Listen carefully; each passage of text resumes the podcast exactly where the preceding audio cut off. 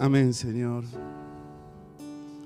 Toda nuestra adoración para el que vive y reina, para el que merece toda la gloria, toda la honra y el honor por siempre y para siempre. Maravilloso Jesús, te adoramos en esta tarde porque podemos estar delante de tu presencia. Gracias porque podemos llegar a cada lugar, Señor, a cada hogar de mis hermanos para compartir tu palabra. Señor, esta palabra que es importante para nuestras vidas, es viva y es eficaz. Nos hace falta, Señor, es el alimento para nuestras almas. Nos vivificas a través de ella.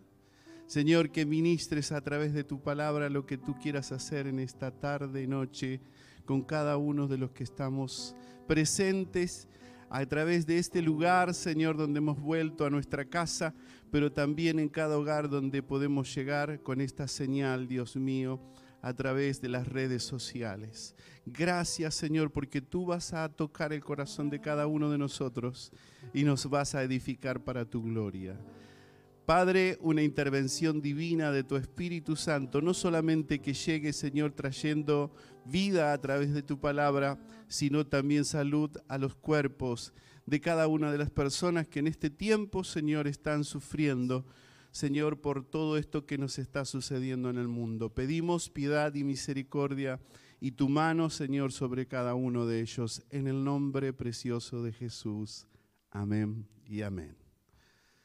Qué bueno, qué bueno es estar en este lugar, qué bueno es poder eh, disfrutar de la alabanza, de la presencia del Señor en medio nuestro. Gracias a los chicos que nos han deleitado y que también nos han llevado a ese lugar para poder adorar a nuestro Señor, a nuestro Padre, a Jesucristo, nuestro Señor.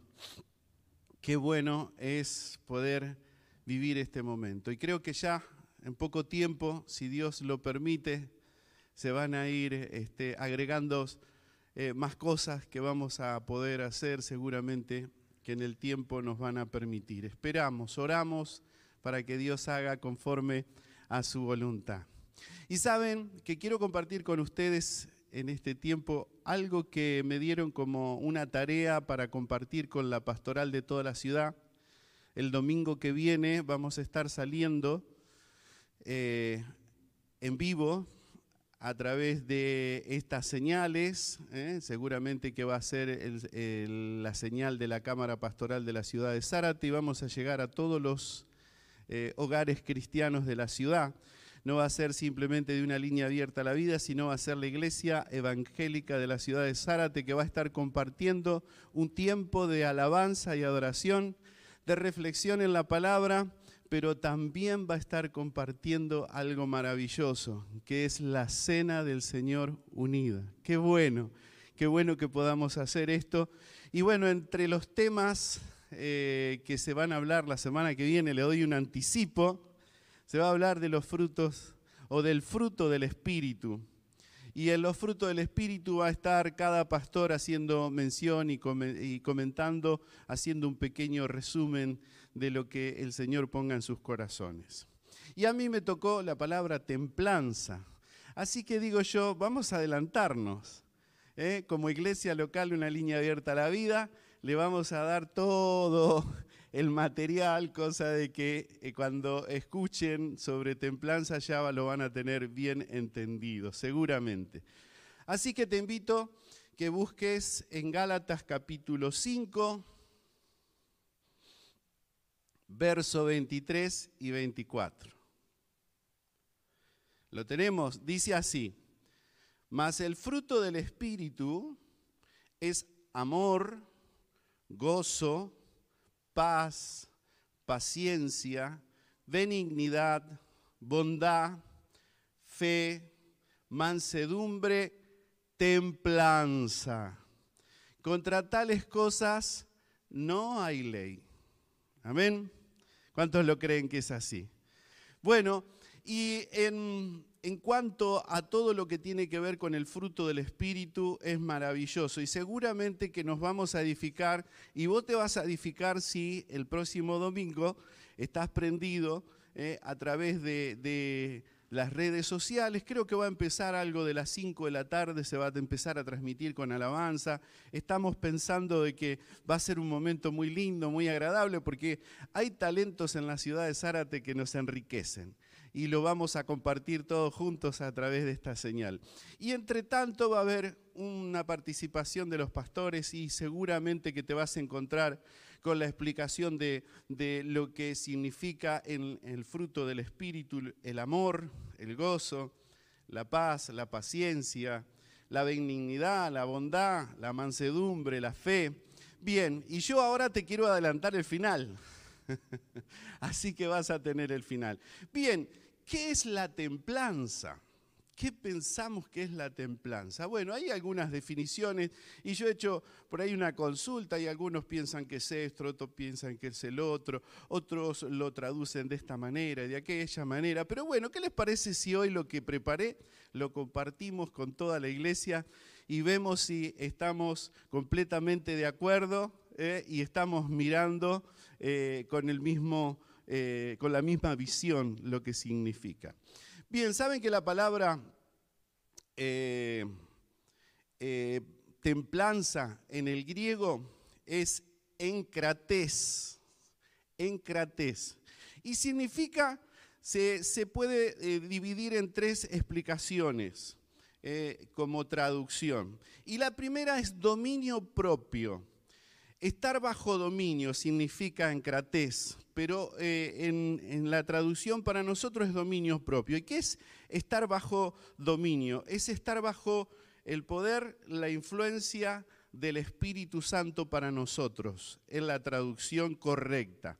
Diríamos que cuando nosotros en el fruto del Espíritu tenemos templanza, tenemos la capacidad y tenemos la fuerza interior dada por el Espíritu Santo para tener dominio propio.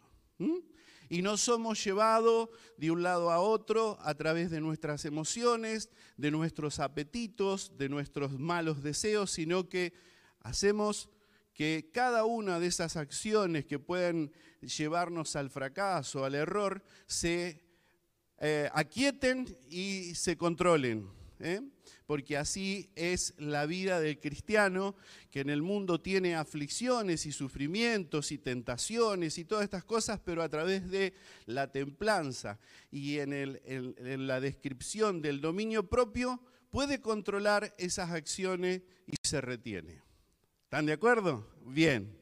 La segunda es paciencia. Y la paciencia, qué lindo es la paciencia. ¿eh? ¿Cuántos quisieran tener completa paciencia cuando decía, ay, yo tengo que aguantar a mi jefe, tengo que aguantar a este que es difícil de aguantar?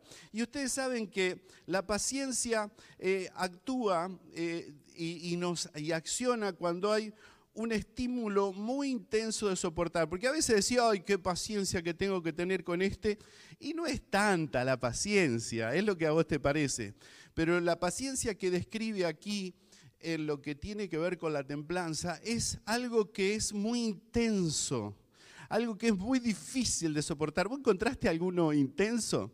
¿No te ha pasado que habéis tenido un problema en algún lugar por un accidente casual con un vehículo y te encontrás con un intenso que lo que quiere es llegar a las manos y vos estás ahí y quizás es uno chiquito así, vos sos así y tenés que tener la paciencia de tolerar ese impulso intenso que podría hacerte reaccionar. Yo en una ocasión, eh, en una situación muy difícil de mi vida, les puedo asegurar que estaba tan molesto por algo que me había sucedido porque no quiere decir que la templanza no va a accionar dentro de tu vida en cosas que a vos te, cuestan y, que tiene que ver con tu naturaleza humana, la que tenés que dominar, por eso es también el dominio propio. Entonces, estaba tan disgustado por algo que me había sucedido y a las 3 de la mañana le puedo asegurar que me metí en una ducha de agua fría. Era en verano y era en Brasil, les aclaro. La cosa es que ese, ese, ese momento en que me metí a la ducha le dije, Espíritu Santo, yo necesito el poder sobrenatural para poder controlar y tener paciencia. Le puedo, le puedo asegurar que si ustedes hacen eso cuando tienen un problema, es efectivo. No es un invento, es una realidad y es posible, porque nosotros tenemos que tener esa templanza y tenemos que tener ese dominio propio y tenemos que tener esa paciencia.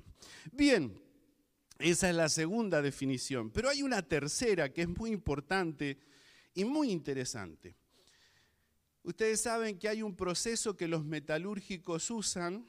Yo les digo de metalúrgico porque, bueno, yo construyo los hornos donde se hacen todos estos procesos.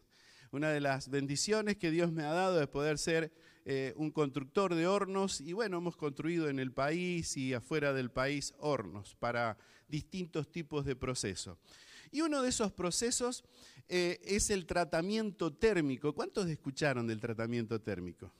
El tratamiento térmico eh, de templado, este es un conjunto de operaciones de calentamiento y enfriamiento bajo control y condiciones eh, controladas.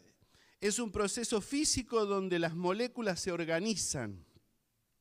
Así que este es el tratamiento térmico. Y la tercera definición de esta palabra templanza es ese tratamiento térmico, la templanza que después resalta en el significado, la traducción que nosotros tenemos al español. Entonces, ¿cómo es? Es un proceso en el que yo caliento una pieza, la pongo al rojo vivo, 900 grados centígrados, y después la meto en agua fría o en aceite o en algún otro este, químico para que se enfríe rápidamente. Eso acciona, por lo menos cuando calienta las moléculas en la parte física, se van acomodando al calor para poder resistir el calor. Y después cuando pasan al frío hacen lo mismo y se acomodan para que en ese proceso eh, eh, puedan resistir al frío. Esto le da una dureza especial eh, y, necesaria para que esa pieza cumpla la función para la que ha sido determinada. Esas moléculas se organizan y cumple la función. Nosotros hemos visto hornos de tratamiento térmico para piezas de cajas de cambio, por ejemplo, eh, que es un tratamiento muy especial, necesita un proceso bastante complicado, pero después cuando en función tienen que accionar, esos engranajes están dentro de los camiones, uno no lo ve, están bañados en aceite, pero hacen muchísima fuerza llevando 30.000, 40.000, 50.000 kilos y lo pueden resistir porque fueron sometidos a esa eh, a ese temple necesario para que lleguen a esa fortaleza que tiene que tener. Entonces, bien, qué importante cuando el Señor nos pide a nosotros que tengamos esa cualidad en nuestras vidas, esa templanza que tiene que ver con el fruto del Espíritu. Y no podemos dejarlo lejano. Por ahí decís, bueno, pero yo en el amor ando bárbaro, mirá con mi esposa andamos a los besos. Por ahí decimos, yo con mis amigos estoy re bien porque me, me encuentro con ellos y estoy re bien, pero la realidad es que es mucho más. Y por eso creo que en el orden eh, que lo, puso el apóstol, lo dejó para el final, porque es algo completamente necesario, que diríamos que puede envolver todo lo demás, que cada uno de, de, lo que describimos, cada cosa que describimos es necesaria, pero esta es también fundamental en nuestras vidas. Podemos tener cualidades, podemos tener amor, podemos hacer un montón de cosas, ¿eh? podemos tener muchas actividades, pero si realmente al final, por no tener templanza, cometemos un error, tiramos por tierra todo lo que teníamos construido. Se rompe la pieza.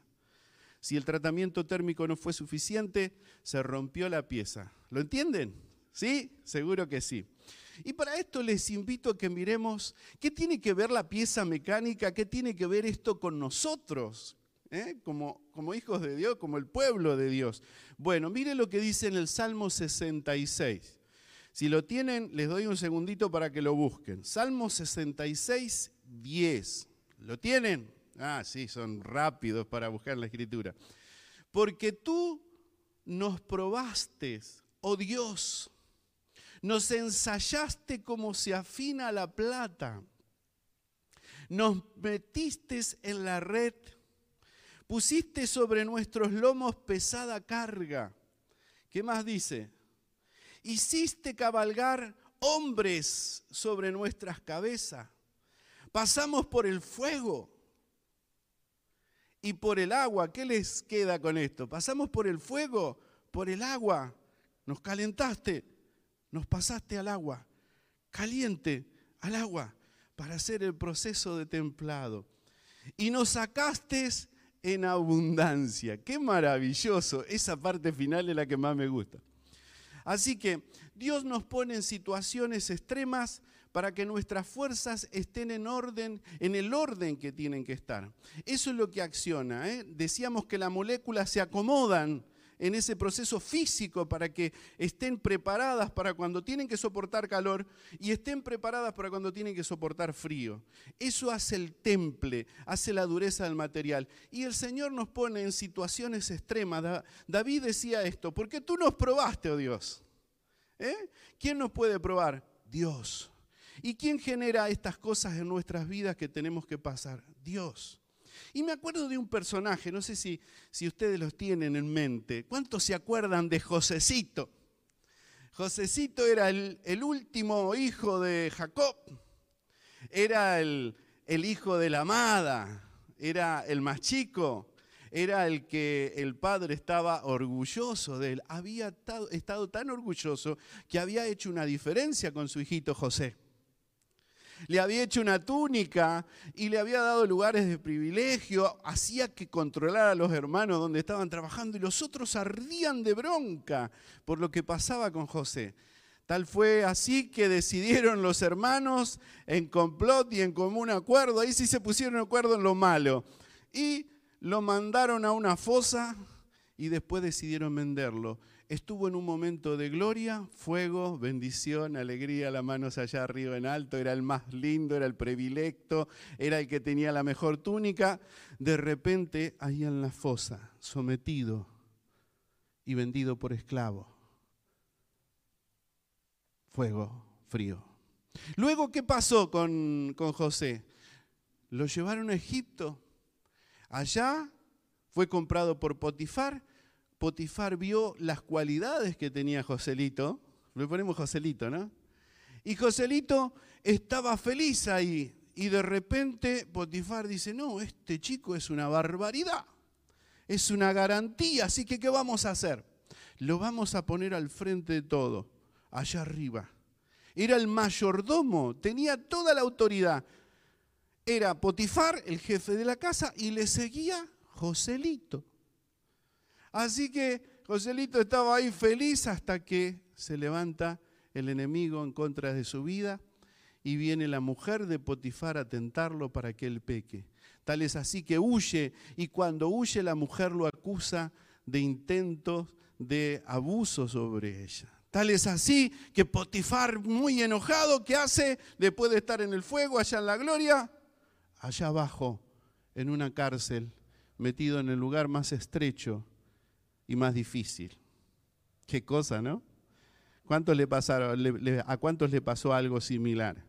¿Eh? Que estando en un momento de gloria, después en un momento allá, en el foso, en el lugar más oscuro, en el lugar más feo. Pero de ahí Dios estaba procesando la vida de Joselito. Y gloria a Dios por la vida de Joselito, porque esto hizo que él fuera en el momento apropiado, a través de este proceso de calor y frío, de pruebas, de dificultades y de allá de estar sometido a lo más bajo, hicieron en él un hombre templado, que cuando tuvo que actuar y Dios levantó a Joselito el lugar que tenía que estar, era el segundo en el reino, era el segundo después de el rey de Egipto. Y tal es así que pudo controlar y que pudo hacer cosas en beneficio del pueblo de Israel. Cuando Dios nos procesa, y esto es maravilloso, porque nos, se acuerdan que dice ahí en el final, y nos sacaste a la abundancia. Eso tiene que ver con lo que Dios hace con nuestras vidas cuando nos dejamos procesar. Hay quienes en el camino del Señor no entienden estos procesos y viven toda la vida renegando, enojados con Dios, si Dios estuviera conmigo, ¿por qué me pasa esto? Quejándose, y eso es uno de los problemas más graves, que a veces nos permite la queja estar en el desierto. Y si no lo entienden, lean todo el proceso que tuvo el pueblo de Israel en el desierto. ¿Qué cosas retardaron su camino? ¿Qué cosas hicieron que no se cumplieran las promesas de Dios en la vida del pueblo, de cada uno de los, del pueblo de Israel? Eran el no creer o no tomar lo que Dios le daba y quejarse. La queja nos ocasiona trastornos, rompe nuestras piezas, rompe nuestras piezas, nos quiebra, nos sirve, nos tiene que romper el Señor y nos tiene que hacer de nuevo. Qué glorioso que podamos entender esto y que podamos ser capaces de asimilar lo importante que es que nosotros seamos templados y que aprobemos cada vez que tenemos dificultades. Entonces, si la queja ha estado cada vez que te pasa algo, levanta la mano y decir, gloria a Dios, Señor, porque tú estás en el control de mi vida.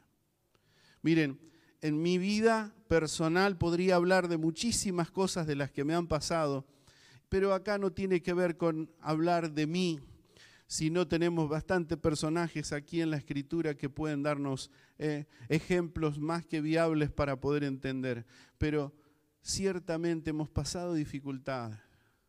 Y cada vez que nos hemos quejado hemos tenido que volver a tener ese examen, porque el Señor nos sacó para un lado, nos trabajó de vuelta y nos volvió al proceso del frío y del calor.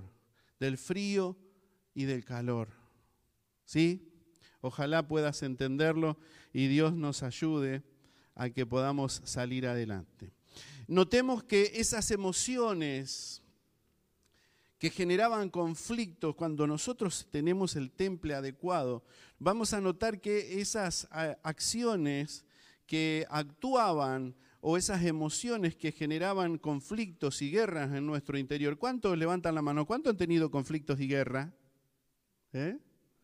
En su interior, cosas que tenemos que dominar, cosas que tenemos que controlar. Y muchas veces esas guerras y esos conflictos interiores nos han hecho meter la pata y vivir problemas graves y situaciones que podríamos ver sostenido.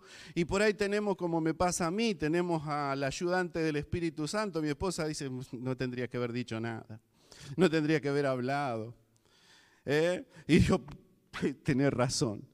Entonces después volvemos a la misma situación y tenemos que estar pasando nuevamente lo que no aprobamos. Ojalá que seamos dóciles, que seamos blanditos, que nos dejemos llevar por el Espíritu, porque esto es ser dominado del Espíritu. Esto que el fruto del Espíritu opere en nosotros a través del poder de Él en nuestras vidas. Porque te digo, ¿eh? esto no es acción humana. Esto no es acción nuestra, esto es acción propia del poder del Espíritu en nosotros. Por eso la Escritura dice, sean llenos, llenos del Espíritu Santo. Y esto es lo que el Señor te está proponiendo en esta noche, que seas lleno del Espíritu Santo para soportar, para sobrellevar, para entender los tiempos que estás viviendo y las circunstancias que te están pasando, las circunstancias que estás viviendo, Rubén, porque son necesarias. Yo quiero hacer algo muy bueno contigo. Y es lo que dice el Señor, yo tengo pensamientos de bien para ti y no de mal. Y aunque suframos en esta vida, porque el Señor no dijo que vamos a estar todo bárbaro acá, nos dijo en el mundo tendréis aflicciones, pero confía, confía. Yo he vencido al mundo. Hay una canción muy linda, ¿eh? ¿se acuerdan? Confía, yo estoy contigo, confía. Yo estoy contigo, confía. Yo estoy aquí, dice el Señor. Entonces, no hay dificultades, no hay coronavirus, no hay dificultades extremas de pérdida de personas amadas, que seguramente hoy algunos están lamentando tristemente en nuestra ciudad y nuestras condolencias a cada uno de ellos. Pero cuando está el fruto del Espíritu podemos sobrellevarlo.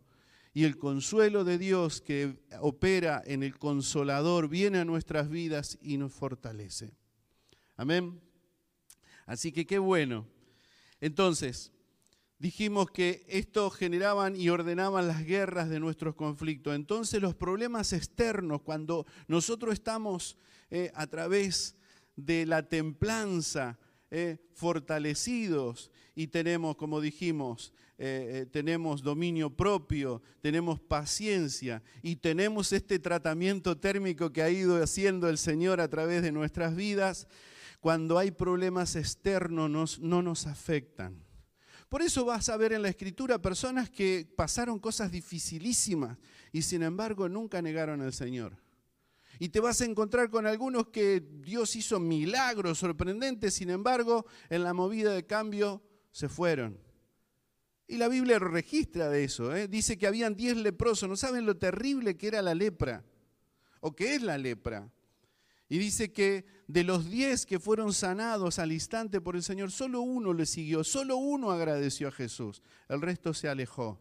Y así pasa. Hay personas que, llegan al camino del Señor y que dicen, yo amo al Señor y ponen las manos arriba porque Dios hizo milagro, trajo sanidad, me mejoró la, la economía, las cosas están bien, pero cuando el Señor los mete al fuego y al frío, al fuego, ah, no, esto no es para mí.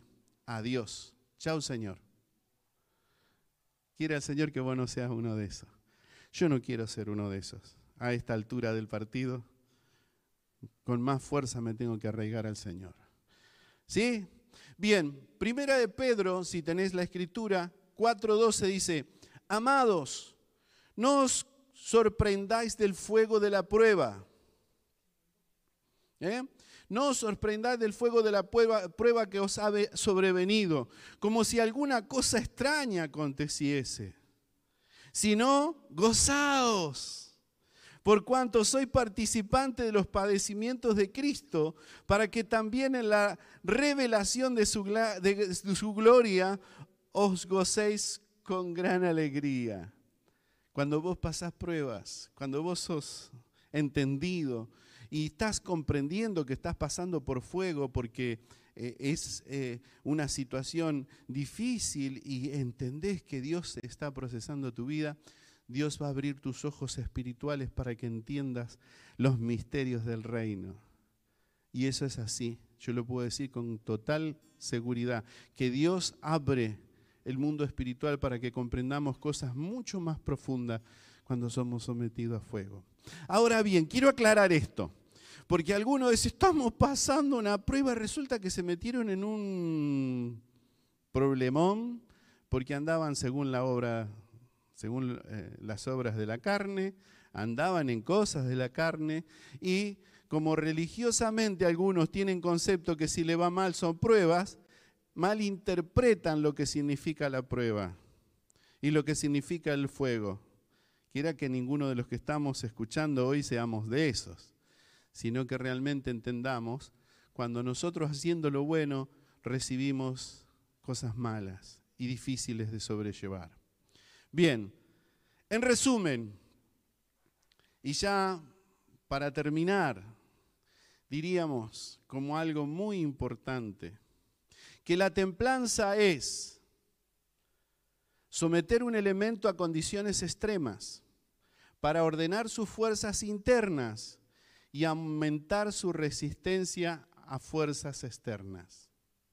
Y algo maravilloso, yo diría que es la frutillita del postre, que Dios nos saca a la abundancia. Nos saca a la abundancia es como si decís, Dios te promueve, como lo hizo con José. Dios te pone en un lugar de privilegio y Dios te eleva sobre los demás, pero no para que te vanagloríes, sino para que muestres que todos tus padecimientos y tus sufrimientos tuvieron una razón de ser y te elevaron como hijo de Dios te hicieron crecer como hombre y mujer de Dios. Y hoy podés hacer cosas porque estás preparado para soportar diferentes adversidades, porque esos son los hombres y las mujeres que Dios eligen para que extiendan el reino aquí en la tierra. Amén. ¿Qué te parece si juntos adoramos al Señor y le decimos, Señor, cuando el fuego venga, yo quiero estar dispuesto a no quejarme,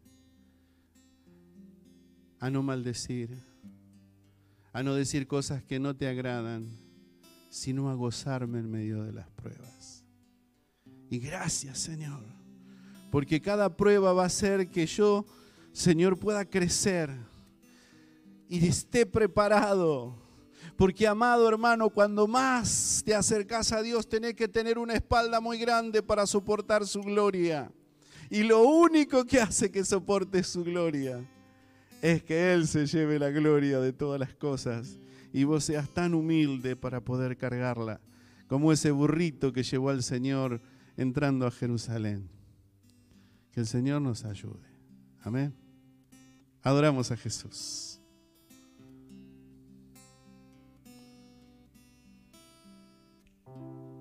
enséñame tu camino, Señor,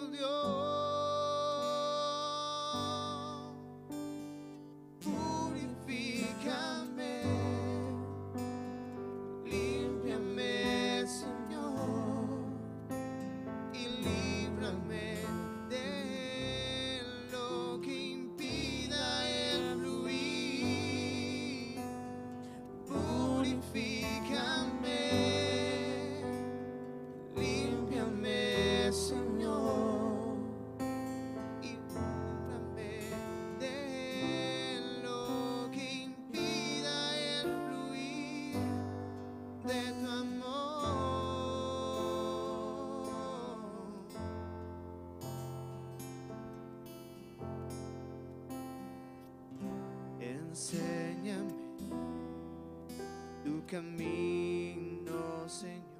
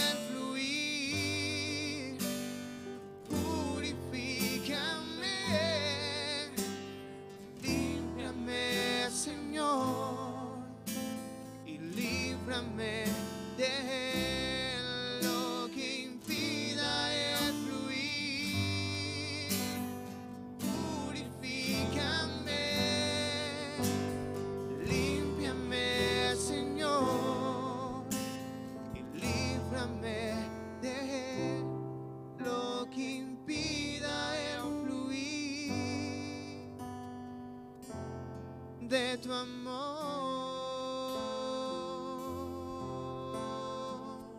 Sí, Señor, que en medio de la prueba y la dificultad, cuando estamos siendo sometidos a fuego, Señor, ese fuego nos purifique de toda la escoria, de todas las cosas que nos sirven. Señor, en ese proceso de de tratamiento térmico, Señor, hay algo que se llama revenido y es en el lugar donde en esos hornos se calienta el material para que se, salga todo el desperdicio y toda la toda la escoria que queda todavía aún en el metal. Purifícanos, Señor, para ser, Señor, completamente puros.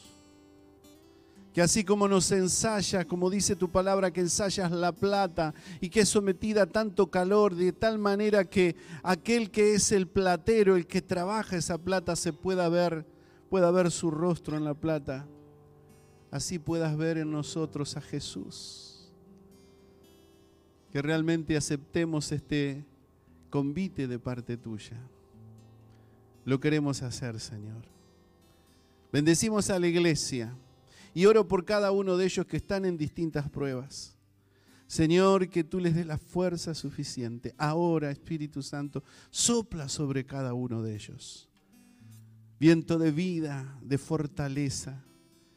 Y sé que esta palabra va a trabajar en sus corazones para poder entender y dar gracias cada vez que se levantan, aún en momento de dificultad y de dolor. Llénalos de tu gracia, llénalos de tu poder, que cada uno de ellos sean llenos de tu Espíritu Santo. Te lo ruego en el nombre de Jesús. Amén y amén. Bien, amados, gracias por acompañarnos hasta aquí, gracias por estar con nosotros. Les animamos que no se pierdan la semana que viene, hasta a partir de las 17 horas vamos a estar compartiendo la Santa Cena unida con todas las iglesias de la ciudad de Zárate. Va a ser un momento imperdible, no te lo pierdas. Gocémonos en el Señor, sirvamos al Señor con armonía, con buena voluntad. Gracias por todos los mensajitos que nos mandaron ahí, rapidito pude ver, por todos los que han estado conectados. Señor, que cada uno de ellos reciba bendición en sus hogares. Será hasta la próxima, que el Señor te bendiga.